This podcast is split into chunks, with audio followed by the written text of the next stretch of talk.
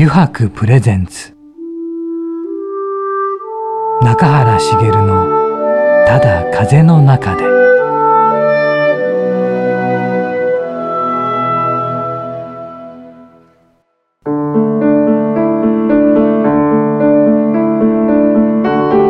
皆さんこんにちは。声優の中原茂です。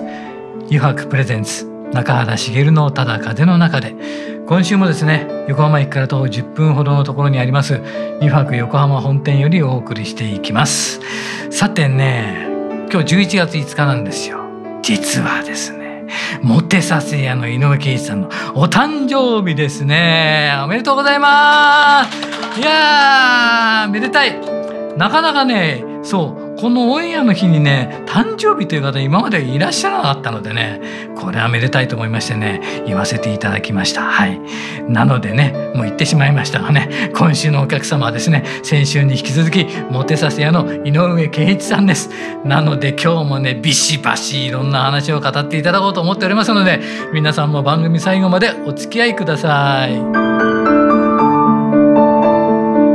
油白プレゼンツ中原茂のただ風の中で。この番組は FM ジャガリッスンラジオポッドキャストでお楽しみいただけます。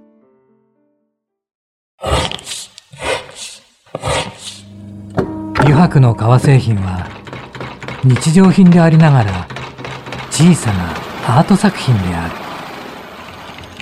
日々の暮らしに彩りを。レザーブランド油白。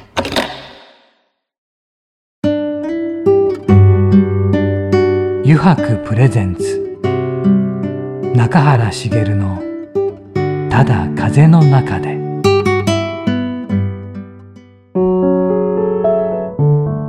油白プレゼンツ中原茂の「ただ風の中で」さて今週のお客様はですね先週に引き続きモテさせ屋の井上圭一さんです。よはい、よろしくお願いします。ろしくお願いします。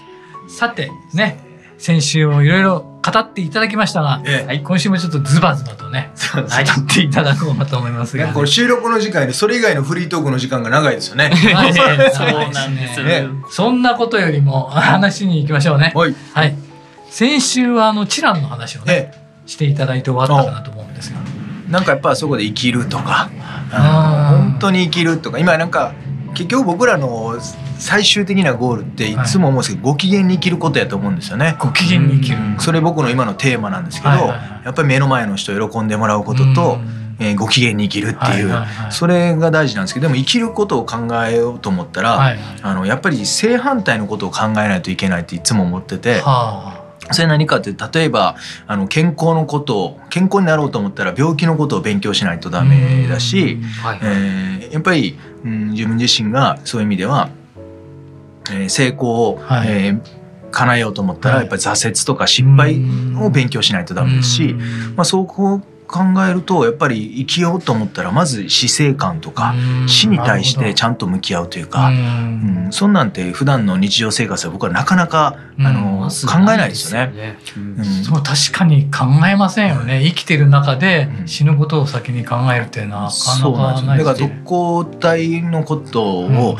作戦の是非を問うとか、別になんか戦争のことを言いたいとかではなくて、そこでやっぱり事実として76年前にうん。命がけで、ね、国、えーうん。人のために行った人たちを見て、うん。ね、もう死ぬことしか許されないわけですから、うん。サイコロ振れないわけですよね、次の日から。うん。そこを見た時にじゃあ我々はどう生きるのかっていうことが自然発生するっていう、うん。それを学ぶところが知覧なのかなと。なるほどね。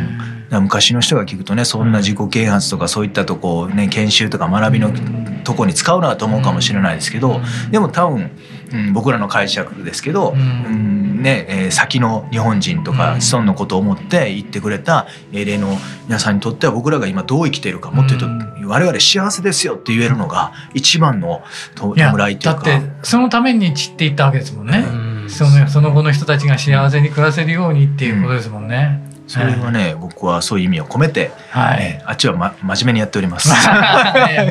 みんな真面目にやってるのは分かりますけど。で本当にですねはい。あの井上さんがやられていることが多岐にわたっていてですね、はいなかなか紹介がしきれないそうですよ。モテさせやって、ええあの、最初言っただけ振りがでどこも入ってなかったですよね、今までね。来てないんでね。来てない、はいそれがどこに入っていってるのかっていうので今とてもこれを案外大きく捉えてるってことはあります、ええ。授業の中で。えーっと、まあ、やっぱり講師として、はいはい。僕講師業を、はい。あのーメインにしてるので、まあ、年間今ちょっと少なくなりましたけど、はい。それでも年間100本から100本？少なくて100本。ですか？本ぐらいはあの企業とはい。個人と、はい。まあいろいろそういったところではい。登壇させてもらってるんですね。はい。はい。その中でやっぱモテるっていうのが一番最強だなと思ったんですよ。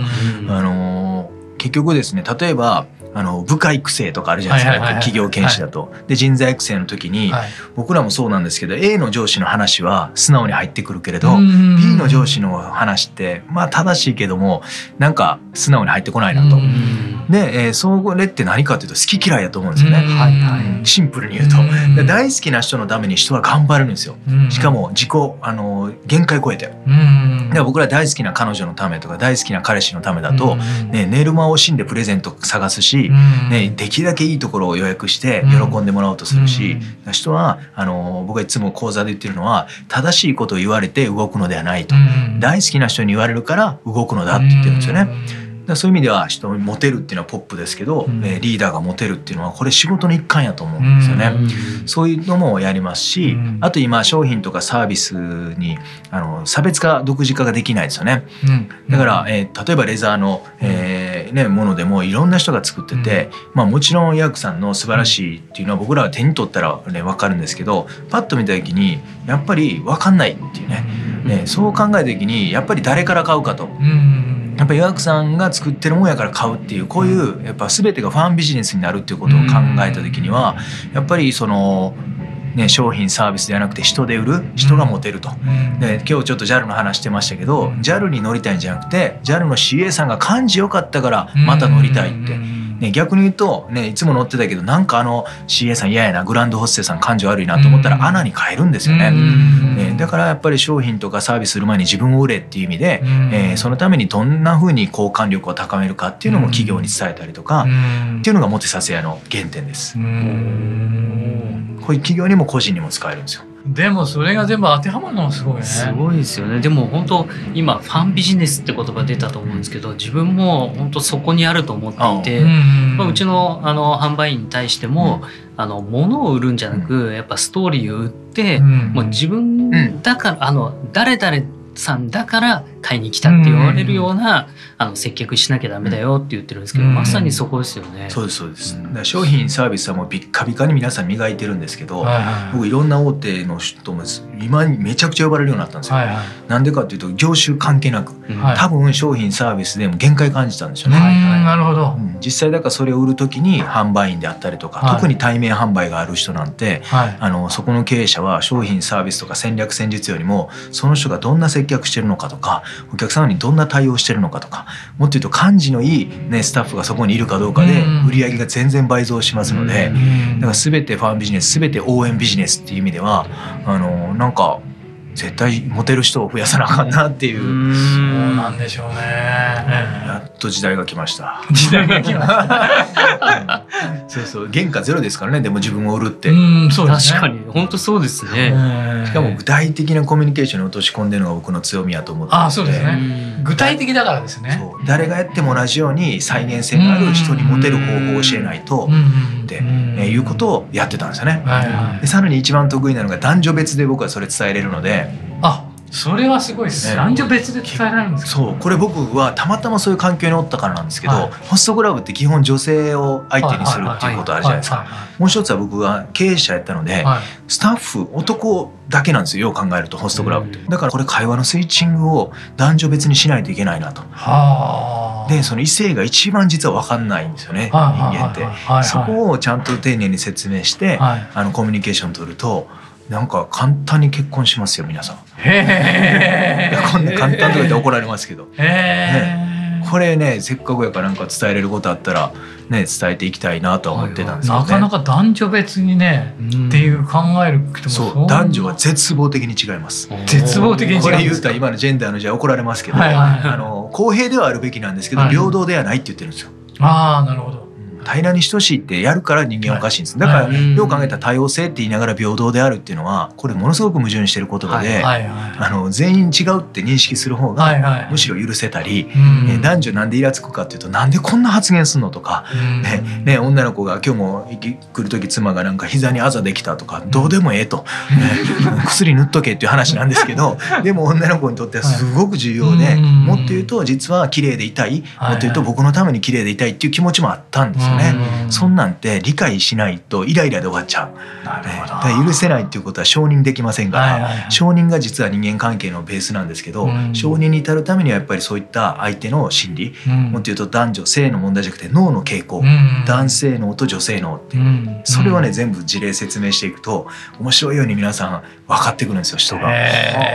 でもそれをきちんと説明するっていうのはすごいですね。そうでしょう。なかなか期待持ってできたでしょう。で続きは有料でとか言って怒られますよね。まあまあ話としてうまいですよね。いやーすごいですね。それをちゃんと聞きたくなっちゃう。それを説明できるものにね仕上げてるっていうのはすごいですよね。だからせっかくなんでね今日きあの来させてもらったんでなんかちょっと伝えることをはい。何しようか、まあ結局、はい。あのこれどうですかね？あの喜ばせ合戦じゃないですか。はいはい。あの喜モテる人って何かっていうといっちゃん最初の僕講座の最初に言うんですけど、はい。あのモテない人はあのどうやったらモテようかなとか、うんそればっかり考えてるんですよね。うんこれ何かって自分に矢印が向いてるって僕言ってて、はいはいでモテる人僕ビデオまで撮って観察するとはい。徹底的な相手を喜ばすことだけしか考えてないんですよ。なるほど。目の前の人一人であろうが千人であろうが。うんなのでモテるっていう行為は言葉で言うと実は相手を喜ばせた二次的な作用だって言ってるんですよ。うん一時的な作用じゃないと。まず喜ばしてあとは神の味噌汁で。うん。で大体モテますから。うん。でこの要は喜ばしたらモテると。うん。ただこの喜ばせ方が実は難しくてうん。男女で違うんですよね。うん。で今日皆さんにせっかくなんですぐ言えてすぐ実践できることがあるので、それ何かというとあの言葉で覚えてくださいまず、はいはい。えー男は称賛、えー女は共感、女教官えーこれはあのスチュワーデス物語の共感の方じゃなくて、え ーそれ誰も知らないんですよねこれね。年齢的にね。すいません、えー石田で鉄道出てきて「お前はどこのワカメ」じゃ関係ないですよすいません。いらんことが多いです。2週目になるとダメですね。僕ちょっと 気抜きすぎですね。いやいいす。すいません。あの男性は称賛が嬉しいんですよとにかく。うんだから女性今日いますけども、徹底的に男はナンバーワンにしてあげろと。うんで男って序列とか競争とか勝ち負けで生きてるし、うん。あの人生のテーマが力の証明なんですよ。うんででも一番って実質一人しかいないので、うんやっぱり彼女がパートナーがやっぱあなたが一番だよということを伝えてあげることで、うんそういう家に帰ると。男は自分がナンバーにしてくれた女性の家に帰るよって言ってるんですよね。でこれ普通は妻とか彼女がやってあげたらいいんですけどなかなかそれやらないし帰ってきて否定されるからうん大体そういう男性はどこ行くかっていうと夜の蝶がいるとこに行くんですよ。で、えーそこで使ってる、えー僕は実際キャバ嬢とかクラブ嬢に教えてる言葉があるんですよね。はいこれぜひ女性の男男性にやってほしいのがこれね素直の法則っていうやつがあるんですよ。素直の。素直の法則。はい。これ最近よく言われるんですけど、はい。要はすごいとなるほどと面白いだけ言っとけっていうやつですね。男に会ったら中原さんすごいですねってね。で岩城さんなるほどだからいい商品作れるんですねとかね。うん。えっていうか岩城さん本当面白い考えですよね。面白い人ですねってこれだけ言っとけと。ねうん。これ日本語で最も短い称賛の言葉なんですよ。なるほど。あこれ知ってるだけであの女性は絶対違います。そんな単純なと思うかもしれませんがうん。男は単純なんです。うん。そして男は6歳児なんです永遠の、えー褒められたいだけと、うん。えーだからこれを金まで払って、えー味わいに行ってるのがキャバクラですよ。うん。だからナンバーの人って大体これしか話してないです、ね、社長来たら。なるほ「社長すごいです」ん。えなるほどそうなんですね」って「面白いです」って思ってもないのに言ってるんですよ。これは僕はもうキャバ嬢は散々本音知ってますから、ね、それ分かっててもそれでも僕も言ってましたからね。うん。そこにいるとキングになれるっていうね。うん。あれだけお金を払ってでもその賞賛を浴びたいっていうことはお金ももらわずに一般の女性の方がやったら負けるわけがないっていうのがこれは僕の持論です。これ男を、えー落とすにはこれだ素直な法則はいはい。じゃあ女性はどうするかってことですね、はい。えー女性はそんなに甘くないです、うん。あの共感が楽しいって感じます喜ばしいですから。だから共感って何かっていうとこれ僕おかきの法則って作ってるんですけど、ね、これなんとなくわかりますか？おかきの法則は、女性とデートした時は美味しいと可愛いと綺麗だけ言っとけってやつなんですね。これ今、えー、聞いてる女の子がみんな怒ったかもしれませんけどもそんな甘くないと思うかもしれませんが実はこれ男って、ね、やっぱりね解決型とか聞いたことないですか？評価するとか会話に対して解決をしちゃうっていう、これがいかんのですよ、共感で終えればいいんですけども、共感で終えるっていうのはあの女性は僕はこう表現しているのが、えー、男性は一番にしてくれた人に変えると、はい、の女性のところに変えると、はい、で、えーと、女性は、えー、共感分かってくれた人のところに変えるって言ってください分かってほしいが一番嬉しいんですよね。でそれを最も短い言葉で表すと美味しい可愛い綺麗なんです。例えばデートしました、うん、僕はデートしたらどうなるかというと あの湯白さんが女性やったとしたらステーキ食べました、ね、ステーキ食べて美味しいよねこれって女性が言ったら僕は美味しいよねしか言わないですよ、うん、共感です、ね、でもこれって意外と簡単にできないんです男なぜかというとよりいいものを食べさせたいとか評価したり解決したかったり、ね、うん、そういうことしますから女性が美味しいよねって言った瞬間うんでもなんかちょっと筋が硬いよなとか言っちゃったりとか、ね、あるいはいやもっと俺の友達の子美味しいとこあるけどって言うんですよね。この瞬間女性は「え何美味しいでいいじゃん」って共感でいいじゃんいや私といたら楽しくないのってなるんですよ。でも男悪気ないですよね。もっと美味しいもの食べさせてあげたい、ね、よりいいものを伝えたいとこれを、えー、違和感あるから意外と共感って難しいから「美味しい」で止めとけと。ね、もっと言うと感情のリピートだけでいいって言ってるんですよね。ああ、感情のリピート。美味しいよねって言ったら美味しいよねですよ。で、えー、あるいはネイル見して女性が、ね、僕に「可愛いよねこれ」って変えたの変えたところって言ったら僕は「可愛いよね」しか言わないんですよ。でも普通の男は何て言うかというと「可愛いよね」って言ったらちょっと覗き込んで「でもここちょっと爪かけてるで」とか言うんですよね。死ねえと思われてますよこの時点で。ね、いらんこと言うなみたいなこの色おかしくない？とか、ね、あるいはスカイレストラン行って夜景見て女性がね「え綺麗夜景」って言ったら僕やって後ろから見て「綺麗だよね」ですよ。ね、でも一般の人なんて言うかというと後ろから覗き込んで「綺麗って言った瞬間「でも今日ちょっと曇ってるな」とか言うんですよね。ね もうちょい晴れといて「なんなんこの人せっかく来たのに盛り上がれへん」みたいな。でもう二度とないっていうね。だから共感って男の脳からしたら評価解決よりいいものをとか、ね、考えてる本能がある以上意外とできないです物足りない感じがしてだからおかげの法則って教えるだけでうちの男性の会員さんとか受講生が「女性って本当あれだけでいいんですね」って言ってあの結構ね分かってあげるっていうことがこれが喜びなんですよ。なるほどねそうかそうか。でもだからできてなかった感じですね。そうかが今出たような気がして。でも自分がどうだったかっていうとやっぱり井上さんと同じですよね。綺麗って言ったら綺麗だね美味しいよねって美味しいねっていうことしか言ってこなかった気がする。天真爛漫なん。で。そうそう何の体もないん。ですよね。あの中原さん。は。でもわかります。そうそうなるんだろうな男はって、うん、男の脳の作り方とか男の行動からして、うん、考え方からしてそうそうななるんだろうなって。共感できないですよ。だから勝ち負けとか序列とかできるんで、うん、それよりこっちのがいいとか、で簡単になんかテレビ見ててこの人この曲いいって言ってもねああいいよねって言える人は女性なんですよ。うん、でもなんかこいつほんまに思ってんのかなとか、歌詞入ってこへんよなとか言い出したらこれは自分の方が上とか、ね、なんか評価評論家男性なんですよ。これ状態で女性と会うと、評価評論するから経済発達したりよりいい商品生まれるんですけど、女性との人間関係によってほとんどミスマッチですよね。でも今のは分かりやすいよね。すごい分かりやすいですよね。専門家っぽいでしょ今日。なんかなんかそんな風に見えてきちゃいました。でもそれを分かりやすく言葉で伝えるっていうのはすごいことですよね。うん、こうですよっていうそうですね。で聞いた人がなるほどって思えるっていうのが一番ですよね。だってすぐファジーじゃなくて、ファジーじゃなくて、えー、どんなことなんだろうじゃなくて、あそうか、なるほどそう言われてみればそうだっていう感じですもんね。そうなんですよ。これ性質があってほしいですね。それが言葉になってるのはすごいね。いや、本当あの1週目に話されてた、はい、ホストクラブの,、あのホストの子たちに もう何言っても分かんなかったからこそ、これだけ分かりやすいところにたどり着いたって感じなんですよね。だから僕の法則とか全部超ダサいんですけど、でもダサい方が覚えやすいし、はいわかりやすいし、そうですよね。わかりやすくストレートの方がいいですよね。そうなんですやっぱり。ちょっとか考えてもわかんないことやね。なんかかっこいいなんか法則とか多いじゃないですか。はいはいはいあんな覚えられへんし英語。でなんかうんちゃらかんちゃらとか言われても絶対覚えられないですもんね。僕はたまたまホストの子たちに教えてたんで、もう彼らはひらがな読めないやつ見ますからね、多分書けないやついますから。ひらがなの「ひ」って何やったっけみたいな、うんそいつひ名前光でしたからね。いやお前光やんけ。いや漢字は分かるんですけど「ひ」ひひがこうでしょ。お前ちょっとしんどいなみたいな。あれ教えててよかったですよ。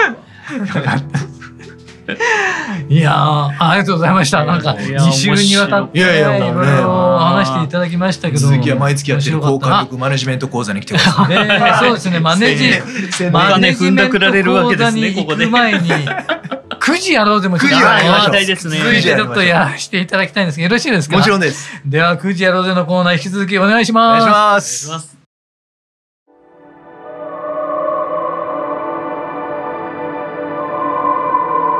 油白プレゼンツ。中原茂の「ただ風の中で」さてここからの時間はですね9時に書かれた質問に沿ってゲストの方とトークをしていこうと思います。9時やろうぜのコーナーです。早速ですが井上さんここに9時がありますので引いてください、はい。ますか？お願いします。お願いします。じゃじゃん。お手製の9時9時おえ？突然ですが私たちに何かクイズを出してみてください。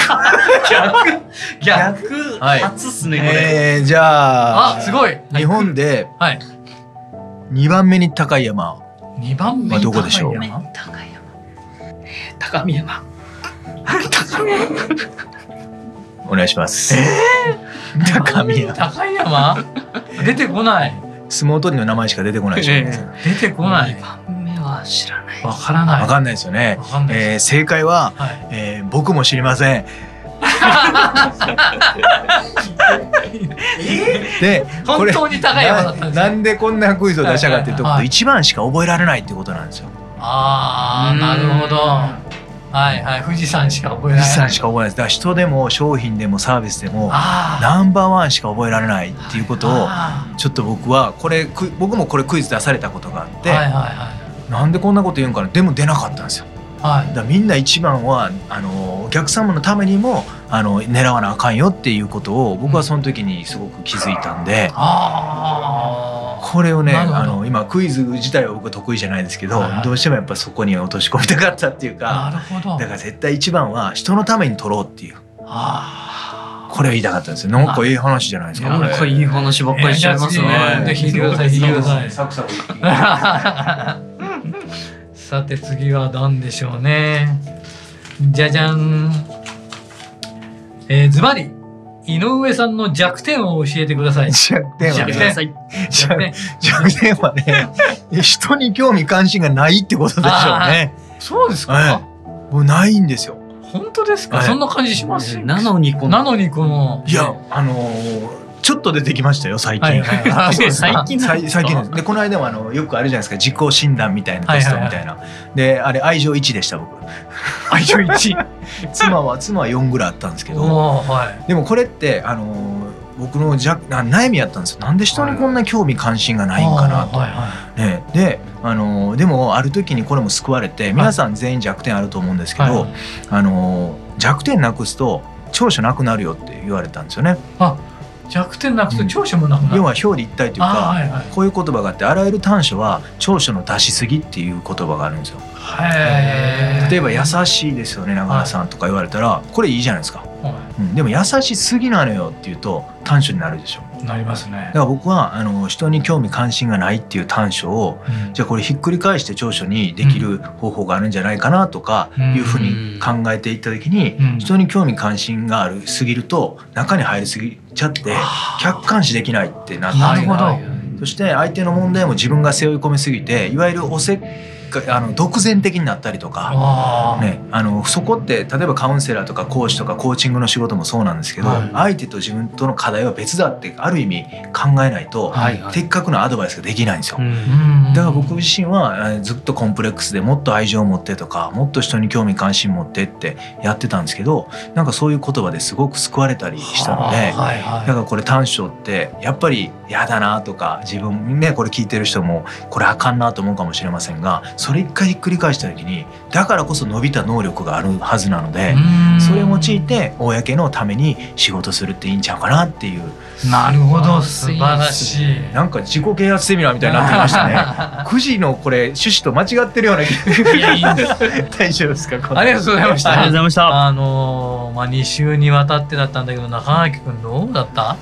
いや井上さん。いや本当面白かったのと、うん、ものすごくあのためになった。なったね。嬉しいです、えー、嬉しい。ためになりましたよ。本当ですか？めっちゃなんかああもうそうだなっていうところもたくさんあって、うん、いや本当来ていただいてよかったです。ああよかった。はい、でまあ一番気になったのは、うん、あのまあ、ホストクラブを手放す時っていうのはどういう思いで手放したのかなっていうところがちょっと気になるとこだったんですけど、最後にちょっとそこだけ聞いちゃっていいですかね。ね手放す時はどちらかというとあ新しいチャレンジっていう。ああそういうもう本当に自分ポジティブに、うん、それはこの世界を抜けてあの新しい、まあ、成功の分かりやすい成功の形を作ると、彼らの将来像もできるし、水商売の子たちって大体30歳になったら僕ら次どうしたらいいですかって聞いてくるんで、その時の道筋を作るっていう意味ではあ自分が裸一貫でもう一回やるっていう気持ちで手放しました。だからカッコつけてそのまま店あげたんですよ。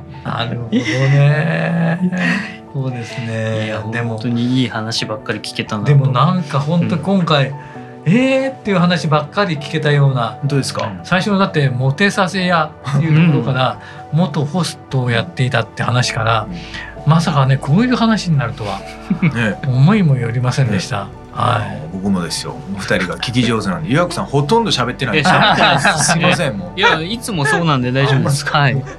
はい。でもこれ皆さんもねいろんなねあの刺さる話が来たんじゃないかと思うんですよね。気づきもねなんかあったしいろいろこの場で教えていただいたこともありましたしね。それ実行することもね。おかきを実行しましょう男は。そうそう、はい、コミュニケーションが人生変えますから。えー、続きは有料ですから。はい、2週にわたってですね、はい、あのモテさせ屋の井上圭一さんにお越しいただきました。えー、井上圭一さん2週にわたりいろんな話を伺いました。本当にありがとうございました。はい、ありがとうございました。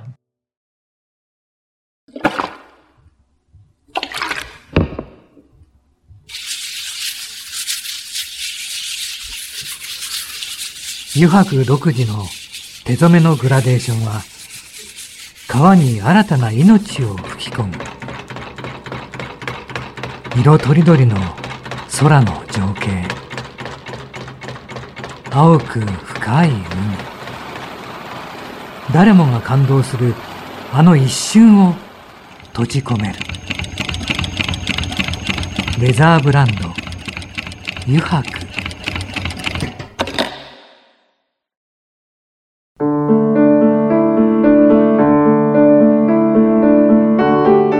茂がお送りしてきました「油白プレゼンツ中原茂のただ風の中で」そろそろエンディングのお時間ですさてね皆さんいかがでしたか？もうなんかねまあ関西の方なんでねおしゃべりがうまくて面白い話をされるんですけどなんかためになる話をたくさん伺いましたね今回は。なんかねジーンと聞いてしまうことが多かったかなと思います。なんかまたこれからもね井上さんとのつながりもせっかくこうやってね作れさせていただいたもんですからね続けていければなと思っております。はい。それではまた来週この時間にお会いしましょう。油白プレゼンツ中原茂のただ風の中でお相手は声優の中原茂でした。